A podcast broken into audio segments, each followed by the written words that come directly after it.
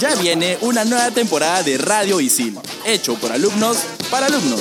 Radio Isil. Hoy, en Estación Isil, ¿sabes qué hacer durante un sismo? Consejos, tips y una entrevista con un especialista. Oye, brother, baja, baja, estación Isil baja. Rincón de Cachimbo. Reporteando. Tipos de alumnos, todo esto y más Aquí en Estación Isil, un programa hecho por alumnos para alumnos. Estación Isil por Radio Isil. Si no lo escuchaste, Te lo perdiste. Tal? Bienvenidos a un nuevo programa aquí en Estación Isil por Radio Isil. La semana pasada estuvimos hablando de las subculturas con Adrián y hoy nos acompaña Patrick Cano. de la carrera de... De periodismo deportivo. ¿Cómo estás, Jul? ¿Qué tal? Bien, y ustedes ya saben, yo soy Jul de la carrera de comunicación integral. Me encuentro muy bien y este programa me parece muy, muy importante. Así es, últimamente como que hemos estado con, con esto de los sismos, la gente ha estado muy asustada y hemos decidido hablar netamente de, de todo lo que puede ocurrir eh, o todo lo que podemos hacer, mejor dicho, mediante un sismo cuando nos encontremos aquí en Isil. Así es, y no solamente aquí en Isil, sino también en casa. Y para esto hemos traído a un profe que también es un experto más o menos en el tema, y él es Michel Romero, es profesor de periodismo deportivo y también de comunicación audiovisual. Y como para agregarle a ese plus, él es bombero de la compañía Miraflores 28. ¿Qué tal? Así ¿Cómo es. está, profe? Bueno, en primer lugar, muchas gracias por la invitación eh, y sobre todo por el interés de tocar temas como este, ¿no? Y bueno, profe, cuéntenos un poquito, a ver, eh, a todas las personas, ¿cómo, cómo usted decidió entrar a, a- ser voluntario en el bombero? Bueno, la verdad que mm, eh, fue algo que siempre me nació desde pequeño. Si mal no recuerdo, desde los cinco años visité la primera compañía de bomberos, eh, era la, es la Roma 2, que está justo al costado del Congreso, y desde chico siempre me gustó ver los camiones, siempre que aparecía o que sonaba una sirena de camión de bomberos, salía a la calle para ver, ¿no? Siempre me, me llamó la atención. Sin embargo, realmente fue prácticamente ya hasta un poco viejo que recién pude... Lo decidió. Así, decidí porque mis padres no me permitían, ¿no? Específicamente mi padre, ¿no? Entonces, este, obviamente llega un punto en la vida en donde tú dices, bueno, Me en, toca mi, hacer en mi vida. ¿no? Entonces, eh, quiero hacer algo más o quiero simplemente cumplir mis sueños, ¿no? Entonces, digamos que una de esas cosas, uno de esos sueños que tenía era ser bombero voluntario, ¿no? Sí, y además ser bombero es, aquí en el Perú es bastante difícil porque no es remunerado, entonces las personas usualmente ven mal ese tipo de vocación. Así es, digamos que obviamente es parte de la es parte del trabajo, ¿no? Y si bien es cierto, no es remunerado, yo creo que espiritualmente está remunerado de más. Yo creo que hay una satisfacción propia, una satisfacción al mismo tiempo social, ¿no? Hay otra hay algunas algunos detalles que no se pueden tapar, como son algunas deficiencias en cuestiones de implementos o eh, todo lo que nosotros bomberos requerimos eh, dentro de una emergencia, ¿no? Que de alguna manera poco a poco se viene mejorando, ¿no? Y, profe, una pregunta, a ver, eh, entrando ya a lo que son los sismos y ese tipo de cosas, ¿le ha tocado alguna situación de, por ejemplo, haya ocurrido un terremoto o un temblor de, de una buena magnitud? ¿Usted ha estado ahí con los bomberos, ha podido auxiliar a las personas o hasta ahorita no le ha tocado esa situación? Gracias a Dios, y lo digo de esta manera, gracias a Dios no me ha tocado estar cubriendo servicio para algún, para algún sismo fuerte, digamos, ¿no? Mm, Fue una catástrofe también en la que sí tuve la oportunidad de estar presente, que fue para lo del fenómeno del niño del año 2017, en donde un grupo de bomberos tuvimos que viajar hacia Piura, ¿no? Para ayudar en labores de rescate. Entonces, de alguna manera, digamos que sí he vivido el, el hecho de cómo reaccionar ante una situación de catástrofe natural, digamos, ¿no? Eh, pero definitivamente debemos estar lo más preparados para cualquiera de estas circunstancias que realmente si, si lo vemos de una manera sincera, son circunstancias naturales. No nos debería alarmar. Obviamente son situaciones que no ocurre a diario, entonces definitivamente nos alarma. Pero eh, es, es la manera en cómo naturalmente eh, el mundo... eh, eh, se vive, es el La entorno, naturaleza. es la naturaleza, entonces eso no se puede evitar, así que hay, hay que estar preparados sí o sí. ¿no? Así es, antes de continuar hay que recalcar que un sismo son todos los movimientos de la Tierra, un temblor es el sacudimiento pero no tiene una, un daño material y los terremotos son los que producen el colapso y, y quizás hasta las rajaduras de ciertas partes de- del planeta. Y los sismos que se generan en el agua ah, de la, del grado del 7 para arriba ya se puede considerar de que puede haber un tsunami también, cuando el epicentro es dentro del mar, obviamente. Así es. A ver, ¿y usted qué recomendación nos podría dar? Porque antes se decía que el triángulo de la vida era esencial. Pero, o sea, ¿qué recomendaciones nuevas nos podría dar en, un sismo si es que nos agarra aquí en Isil? A ver, realmente sobre el tema del triángulo de vida ah, ha existido no, bueno, continuamente se ha recomendado, en muchos entornos se ha recomendado. La diferencia es que si esa técnica la traemos a nuestro entorno local, eh, realmente tenemos que ser conscientes que nosotros vivimos en estructuras, eh, no sé, de concreto, de, por sí de concreto. Entonces, si estamos en un piso 2 y, un- y tenemos estructuras de concreto con 10 pisos, 8 pisos, eh, de alguna manera el- el- la técnica del triángulo de vida no te va a soportar porque por más que quieras, no sé si ustedes hayan revisado gráficamente cómo es la técnica, que simplemente tienes que ponerte en cierto extremo para que si algo fuera a caer, alguna superficie que esté superior tuya te fuera a cubrir, ¿no? Y Claro. obviamente como que demarcar un triángulo. Pero digamos, si es que viviéramos en Estados Unidos, en un piso, y la casa es de madera, puede caer una madera o algo que de alguna manera no va a ser tan pesada como que te caiga con concreto. Entonces ahí radica la diferencia de que eh, no se recomienda para nuestra realidad, ¿no? Ok, entonces tenemos en claro que el triángulo aquí en el Perú al menos no, no es aplicable, se podría decir. Así es. ¿Y qué otras recomendaciones más o menos podríamos utilizar? Bueno, la verdad que en recomendaciones hay, hay varias, eh, son muy extensas, pero tenemos que aterrizar a nuestra realidad. Y la verdad es que nuestra realidad es que muchas personas ni siquiera saben el número de los bomberos. Entonces tenemos que empezar por lo básico, ¿no? Y definitivamente lo básico, algo que está al alcance de, de muchos de nosotros, es armar nuestra mochila de emergencia. Posiblemente ustedes ya hayan indagado y han investigado lo que contiene una mochila de emergencia, Sí, así pero es. obviamente entendemos que una mochila de emergencia, el hecho de que exista eh, um, cierta coordinación dentro de la familia, desde el, desde el punto tan simple de decir, si es que vivimos en casa cuatro o cinco personas y algunos trabajan, otros estudian, otros están fuera o haciendo cualquier situación, ¿cuál va a ser el punto de reunión en caso nuestra casa colapse o en caso, no sé, la cuadra donde vivimos eh, no podamos ingresar. ¿Cuál va a ser el punto céntrico? Porque si bien entendemos, las comunicaciones simplemente van a caer en ese momento, en, el sí. momento que ocurre un terremoto, ¿no? Entonces deberíamos tener eso ya seteado, ¿no? Y para eso ni siquiera necesitamos invertir. Incluso es hasta un poco sentido común, pero obviamente tenerlo mapeado y definirlo, ¿no? Así es, chicos, no se olviden que estamos en Spotify a través de Radio Isil. Pueden seguir escuchando nuestros programas que hemos venido grabando y no solamente de Estación Isil, sino también de los diversos programas que tenemos de deportes, de música, entre otras cosas. En Radio Isil también puedes escuchar. En todas las canchas, todo menos fútbol. Si quieres estar al día sobre los diversos deportes que te apasionan, este programa es el indicado para ti. En todas las canchas, búscanos en Spotify como Radio Isil.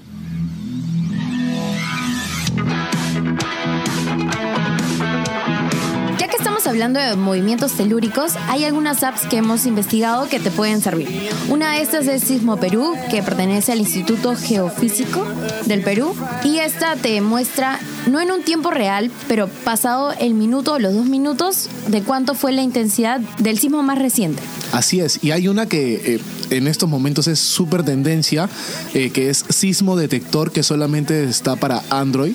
Y esta aplicación hace de que eh, te avise en cuestión de segundos el temblor. O sea, todo depende obviamente de dónde sea, dónde sea el epicentro. Si tú estás cerca al epicentro, te va a avisar en un lapso de 3 segundos, 2 segundos, pero que al menos te pueden ayudar. Mientras tanto, si tú estás lejos, es mayor eh, el aviso que te va a dar, tiene mucho tiempo de anticipación. Otra de las apps que tenemos en la lista es MyShake, que dicen que es capaz de sentir un terremoto incluso cuando el teléfono está en tu bolsillo o dentro de tu cartera. Y bueno, como ya lo hemos estado comentando con, con, con Michelle, con el profe, los medios de comunicación definitivamente pueden colapsar en cualquier movimiento telúrico, así que pueden acudir a, a medios tradicionales como son la radio o ahora en este caso el Twitter, que es una, una de, la- de las de los medios de comunicaciones más eficaces y más rápidos, porque en este último que hubo el, temblor o terremoto en, en la selva, eh, Twitter fue la tendencia, o sea, al toque se comenzó la gente a tuitear, a responder cómo estaban, comenzaron a enviar fotos y fue ahí donde eh, se enteraron más rápido porque como fue en la madrugada, eh, los canales de televisión todavía no tenían las personas para transmitirlo, entonces mientras que iban a su, al canal y todo ese tipo de cosas, el Twitter fue el medio de comunicación. Fue la más tendencia. rápido. Así es. Bien, el 31 del mes pasado tuvimos un simulacro.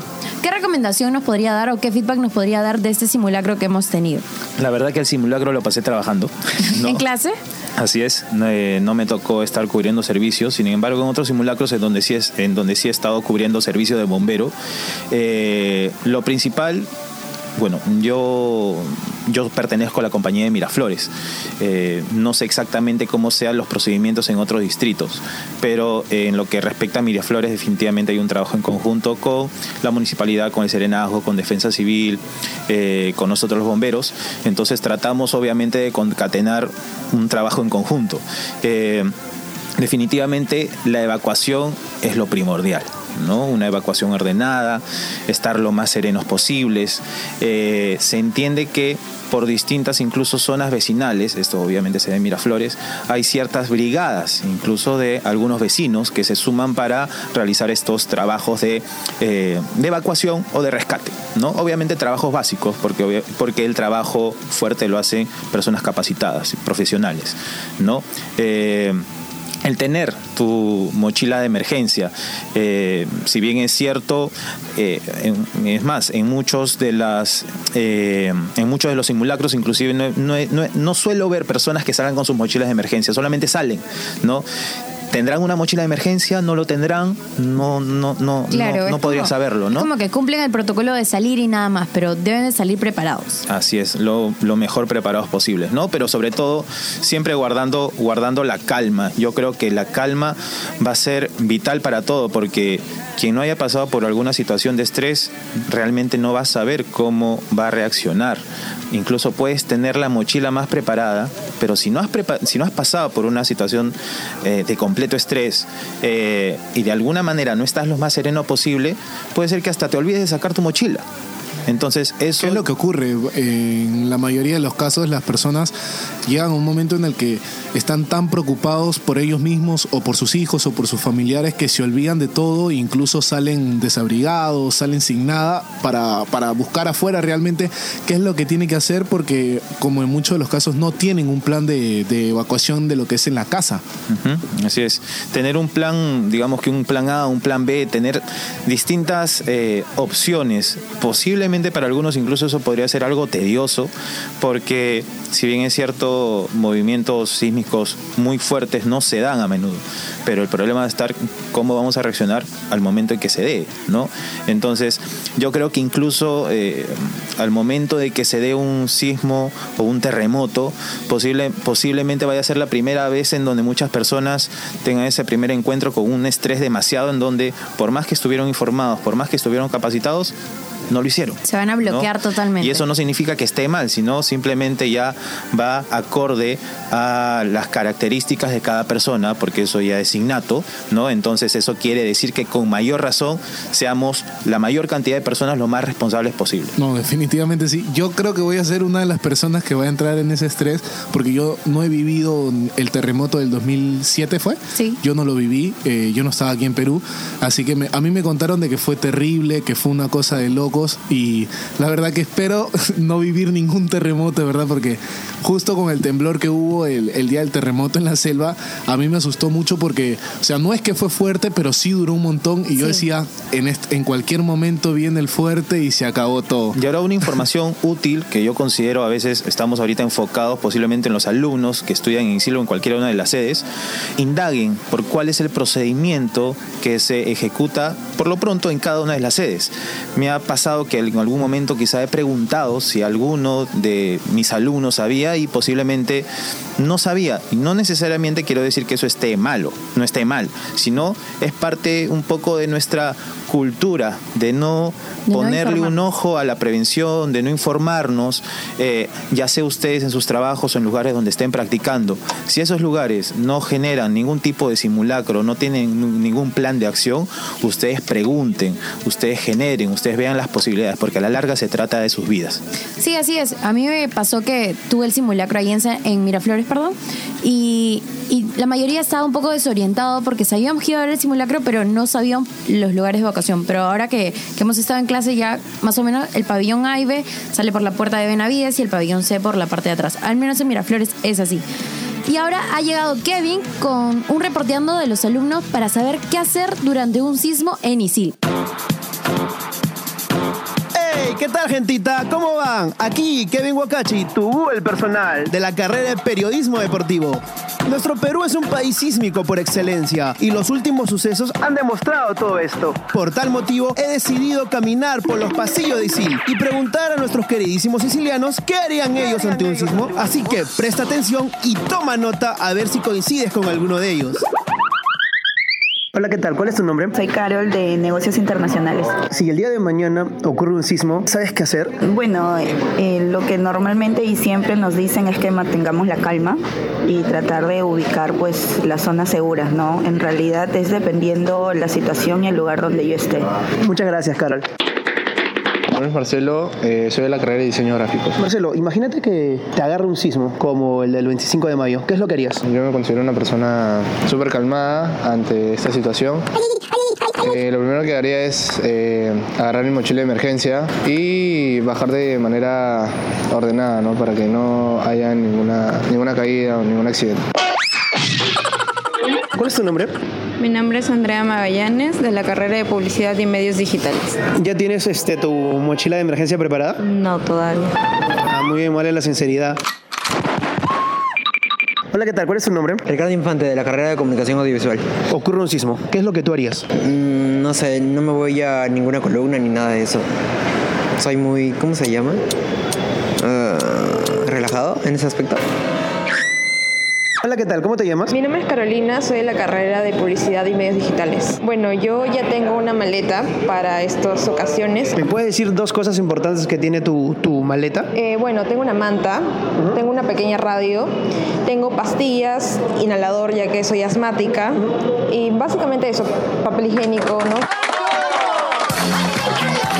Después de escuchar las respuestas de nuestros queridísimos sicilianos, podemos concluir que la mayoría está consciente sobre los movimientos telúricos. Algunos ya tienen lista su mochila para emergencias y eso es totalmente meritorio. Yo soy Kevin Wakachi, tu el personal de la carrera de periodismo deportivo. Y para más información, no te olvides seguirme en arroba metamorfosis21 por Instagram. Eso fue todo conmigo, pero sigues aquí en Estación Isil por Radio Isil. Genial, Kevin. Gracias por esa secuencia de qué cosas hay que hacer cuando estamos en Isil y de repente ocurre un sismo. Yo para acotar un poco esa secuencia les voy a decir eh, que aquí en la sede de San Isidro tenemos una zona segura que es en el S1, en el pabellón A, eh, se reúne lo que es la administración, plataforma, la sala de profesores, Lintec, el tópico, las copias. En el pabellón E está el personal académico, en el pabellón A también en el S2 están los docentes y los alumnos, personal del comedor y la sala de lectura.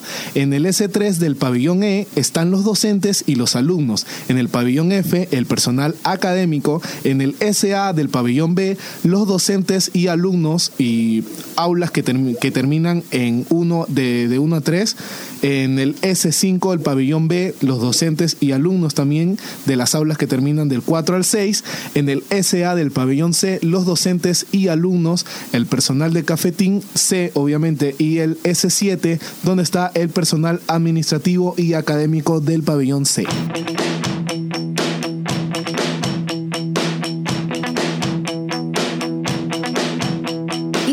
aquí con el profesor Michel Romero, que además de ser docente, es bombero en la compañía 28 de Miraflores. Eh, justo lo que nos comentaba Michel, que más o menos deberíamos saber cuál es el plan de evacuación, y Patrick se los acaba de mencionar, este es el de San Isidro, pero básicamente durante un sismo tienes que mantener la calma. Si estás en casa, eh, prepara tu, tu plan de evacuación con tu familia y alista tu mochila de emergencias. Ya sabes que si estás en ISIL, no uses los ascensores para nada. Para eso hay escaleras de emergencia que están construidas especia- especialmente para eso, para evacuaciones de emergencia. Ahora, además a eso, cortito nada más. Sí. No vas a estar necesariamente preparado acatando únicamente simulacros. Eso, o sea, no porque yo acato todos los simulacros, ya estoy preparado, no, porque siendo sinceros, ¿cuántas veces se dan simulacros al año? Ajá. Entonces necesitas estar bien entrenado. Eso es básico. Es verdad. Y hablando ya un poquito de, de la labor que usted hace, que es de bomberos, eh, ¿cómo podemos estar como que prevenidos o, o qué debemos de tener en nuestra casa por si de repente ocurre un incendio? Bueno, eh, primordial, bueno, esto también depende. Hay casas y casas en Lima, ¿no? Eso tenemos Sí. que tenerlo claro. Entonces, hallar un estándar es bastante complicado. Pero, por ejemplo, si entendemos en eh, algún hogar que está dentro de departamentos, digamos, dentro de un edificio, se entiende que por piso obligatoriamente debes tener un extintor, ¿no? Un extintor en un lugar visible. No sé si alguno de ustedes en algún momento, si ya vive en departamentos, se ha acercado al extintor, se ha acercado a leer qué es lo que dice en el extintor, fecha de vencimiento, o en todo caso, inclusive, ahora, digamos que esta ya es información un poco más técnica, pero incluso hasta los insumos que hay, porque hay inclusive extintores para Sí. atacar ciertos tipos de, fuego. Para ¿no? electricidad es uno, para... Para aceites es otro, este, para cualquier producto, eh, no sé, inflamable, etcétera. Entonces, eh, básico eso y obviamente básico que tengan incluso comunicación con, bueno, en muchos departamentos, en muchos edificios hay personal que se encarga de la administración, ¿no? Entonces, obviamente siempre tenerlo cerca, siempre tenerlo a la mano. Ahora, un detalle básico y primordial que a veces, a veces existe un error al respecto. El uso del extintor es vital siempre y cuando el fuego esté iniciando. Por ejemplo, se está quemando una silla, estamos viendo un, objeto que de alguna manera la cantidad de fuego no es mucha, ¿no? Entonces se puede obviamente apagar eso. Si vemos que una mesa está comenzando obviamente a, a prenderse, podemos atacar. Pero si entramos en un cuarto y vemos que el cuarto está completamente prendido, y entendamos desde 3x3, ya es una situación riesgosa. Obviamente, si estamos hablando de un cuarto mucho más grande, no tiene sentido alguno que nosotros intentamos hacer algo con un extintor. Ahí lo único que tenemos que hacer es evacuar y llamar a los bomberos. ¿no? Entonces a veces ese, existe ese error que asumimos que un extintor te puede apagar toda una casa y eso no es así, ¿no? Bien, para informar a la gente, antes de continuar, ya lo habías mencionado, Antonio, ¿cuál es el número de los bomberos? Quizás no lo saben. El 116. Es una- 116. Es una llamada gratuita que se puede dar desde cualquier teléfono público, celular, etcétera. Cuando ha empezado el incendio y, por ejemplo, los de los bomberos todavía no llegan, ¿qué debemos hacer en ese caso? Si no tenemos un extintor o eh, en ese tipo de, de- de departamentos o en casa no contamos con un extintor y los bomberos todavía no llegan. Salimos de la casa, tratamos de apagar el fuego, ¿qué hacemos? Bueno, dependiendo, hay bueno, distintos planes de acciones dependiendo de la cantidad de gente que exista dentro de la casa. Como dije, puede ser una casa particular, una vivienda propia, puede ser un departamento, etcétera, ¿no? Lo ideal es que al momento de reportar un incendio, la persona que se encuentre llamando a los bomberos esté lo más a veces es complicado. Es una situación obviamente eh, en donde la adrenalina está mil y muchas veces el problema que incluso la central de emergencias tiene es que no termina de entender lo que dice la persona que está pasando por una, eh, por una emergencia como esta, como un incendio. Se les pide la dirección y ni siquiera lo dicen de la manera correcta. Entonces, si no lo dicen de la manera correcta, nosotros no vamos a poder llegar. Entonces, vital, en primer lugar, que la persona que lo vaya a comunicar esté lo más calmada posible, lo más tranquila posible y responda puntualmente a las preguntas que hace la central de emergencia. Ahora, vital, la central de emergen- de emergencia hace ciertas preguntas. ¿Con qué objetivo? Algunas, algunas personas a veces piensan que con el, eje- con el objetivo a veces de incomodar o que no me creen. La verdad es que hay muchas llamadas falsas. Sí. Entonces, para eso, la central de emergencia tiene que realmente estar seguro con cierta cantidad de preguntas de que esta es una emergencia de verdad y no es una persona que nuevamente nos está llamando aprovechando para, para molestar, ¿no? Ahora, posteriormente, la evacuación, avisar, avisar a, la- a lo- a tus vecinos de lo que están viviendo al- al- al- bueno, Alrededor. cerca, alrededor, este, velar lo principal por los niños, ¿no? Eh, y obviamente, como que hay- acá hay algo que tener muy en claro, eh, la casa a lo largo, o sea, a la larga es lo último. Siendo sinceros, en Sí, una situación, material. en una situación de riesgo latente, la casa es lo último. Lo importante es que obviamente las personas, eh, ya sea papá o mamá, incluso hijo, eh, hasta pequeños, ¿por qué no decirlo? Cuando alguien de, no sé, me invento, 13 años se queda con su hermanito de 6 años, enseñarles de que en una situación como esa, si es que le vaya a tocar, que ellos asuman un liderazgo en esa situación, ¿no? Y tengan la mayor calma posible para poder, para poder eh, ejecutar algún plan de evacuación. ¿no? Bueno chicos, acaba de llegar Cecilia aquí a la cabina, nos está diciendo de que ya le ya es un momento porque le toca una secuencia sobre los mitos en caso de sismo. Así que adelante Cecilia. Hola chicos, ¿qué tal? Soy Cecilia Romero de la carrera de Comunicación Integral y les voy a contar sobre 7 mitos en caso de sismos. ¿Preparados? Número 1. Si corre mucho viento, temblará la tierra. Muchos chicos piensan que el clima tiene alguna relación con los sismos y nada que ver, ya que no existe ningún estudio o investigación que confirme esto que se comenta tanto. Así que no te olvides, siciliano, y todos los que nos están escuchando, lo que ocurre en la atmósfera no tiene relación con lo que se da en el interior de nuestro querido planeta Tierra. Número 2. Los animales pueden predecir los sismos. Es tan común escuchar a nuestros padres y abuelitos. Están aullando y ladrando los perros. Seguro habrá temblor, que lo hemos terminado creyendo y esto es falso, gente. Si bien es cierto, los animales son mucho más sensibles a los sonidos que se emiten durante un sismo, no pueden pronosticarlo. Ahora ya sabes, cuando escuches ladrar a tu perrito, no salgas corriendo. Número 3. Las réplicas de los sismos son de menor intensidad. Se habla mucho de las réplicas y de su intensidad, la cual no necesariamente siempre va a ser de menor magnitud. Y aunque esto sea así, igual puede causar mucho daño en zonas pobladas. Número 4. En caso de sismo, colocarse bajo el marco de la puerta. Lo más recomendable es establecer vías de evacuación y protegerse la cabeza. Para esta manera evitar golpes por objetos que puedan caer. Muchos estudios han comprobado que el marco de la puerta es un lugar muy propenso a caer rápido. Número 5. Si sale sol es porque habrá un sismo. El clima no tiene nada que ver con los temblores. Los procesos atmosféricos son fenómenos que suceden a muchos metros por encima de nosotros y son estacionales. Mientras que los procesos sísmicos son liberaciones de energía física, mecánica y eléctrica que ocurren bajo nuestros pies. Número 6. Los sismos son más frecuentes por las noches. ¿No te ha pasado que algún familiar te dice que un sismo tiene más probabilidad de ocurrir en la noche? Pues esto no es así. Las personas dan como motivo la salida de la luna, pero esto nada tiene que ver, ya que no hay preferencia de la ocurrencia de los sismos. Número 7. Todos los temblores generan tsunamis. Esto es totalmente falso, fa- fa- falso, porque los tsunamis son provocados por sismos que tienen su epicentro bajo el océano, lo que hace que el suelo marino se mueva y genere un desplazamiento de agua. Por todo esto, se entiende que si un temblor es de baja magnitud, es imposible que produzca un tsunami. Ya saben chicos, no todo lo que se dice sobre los sismos es cierto, así que tomarlo en cuenta para que seamos capaces de cuidarnos mejor. Yo soy Cecilia Romero de la carrera Comunicación Integral y puedes seguirme en Instagram como arroba Cecilia Romero. Y seguimos con Jules y Patrick. Adelante chicos. Gracias Cecilia por esa secuencia sobre mitos sobre los sismos, de verdad. Es bastante interesante, ya lo hemos mencionado como lo del triángulo. Así es, y seguimos con el profesor Michel Romero.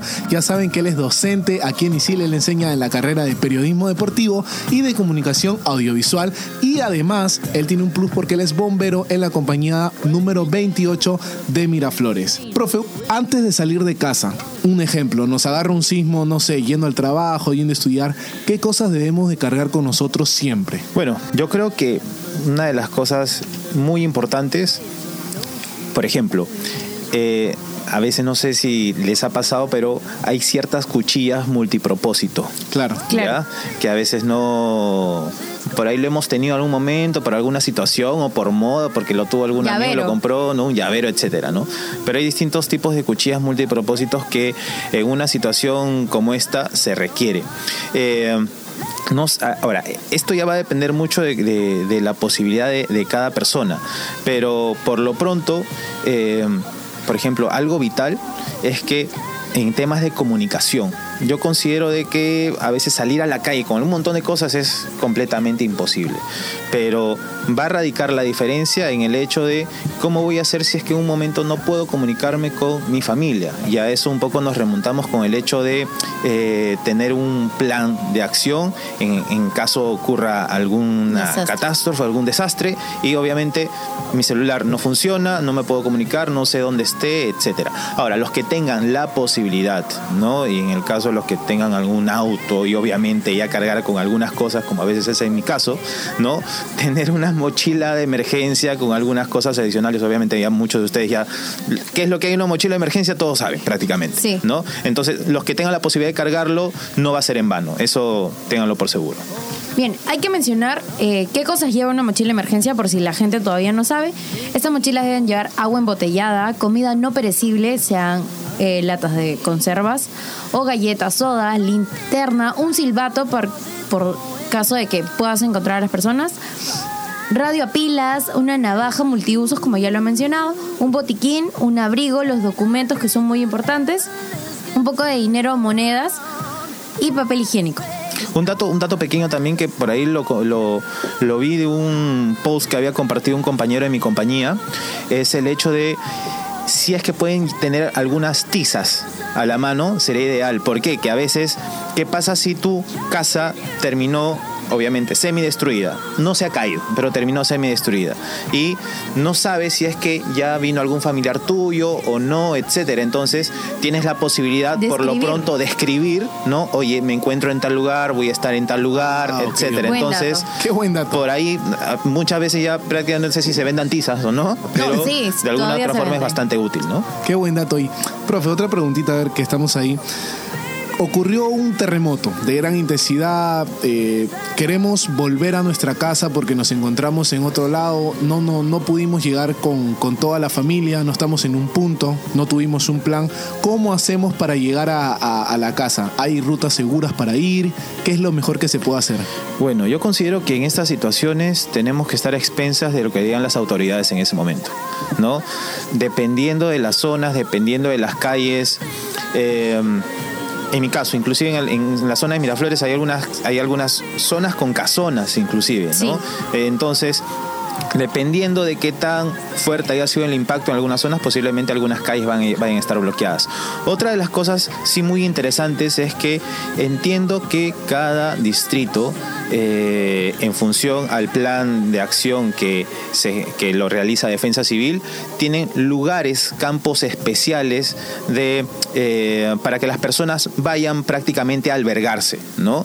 Incluso específicamente en Miraflores hay, par- hay parques específicos en donde hay almacenes subterráneos. Claro, ¿no? en, en el distrito de Surco, si no me equivoco, también hay. También, entonces, cerca a los almacenes subterráneos están justamente ubicados en parques, en lugares amplios, en donde en caso ocurra alguna de estas catástrofes, la mayor cantidad de gente obviamente va a poder reunirse en esa zona, ¿no? Entonces van a ser lugares específicos con el objetivo de que la gente no esté dispersa, ¿no? Y de esa manera obviamente también no puedan interrumpir el trabajo de los bomberos, ¿no?